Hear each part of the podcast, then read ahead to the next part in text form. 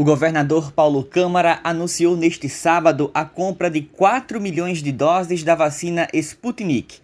Em pronunciamento, Paulo Câmara explicou a negociação e adiantou que os primeiros lotes chegarão ao Brasil em abril. Na reunião deste sábado, 20 de março de 2021, do nosso Gabinete de Enfrentamento à Covid-19, tratamos do tema que nos traz esperança diante de toda a crise da pandemia do coronavírus: a vacina.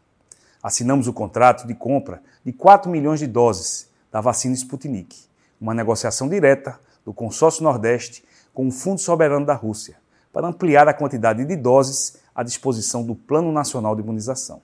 Os primeiros lotes da Sputnik chegam ao Brasil no mês de abril.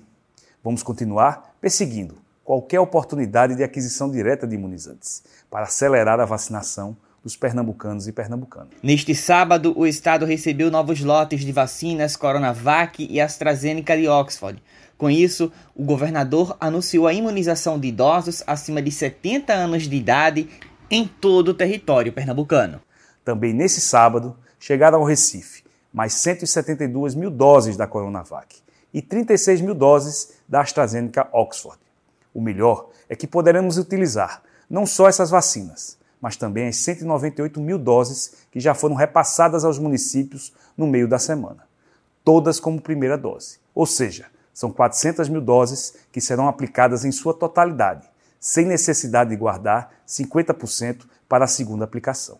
Com isso, podemos anunciar agora que em todo o território pernambucano está autorizada a vacinação para idosos acima de 70 anos.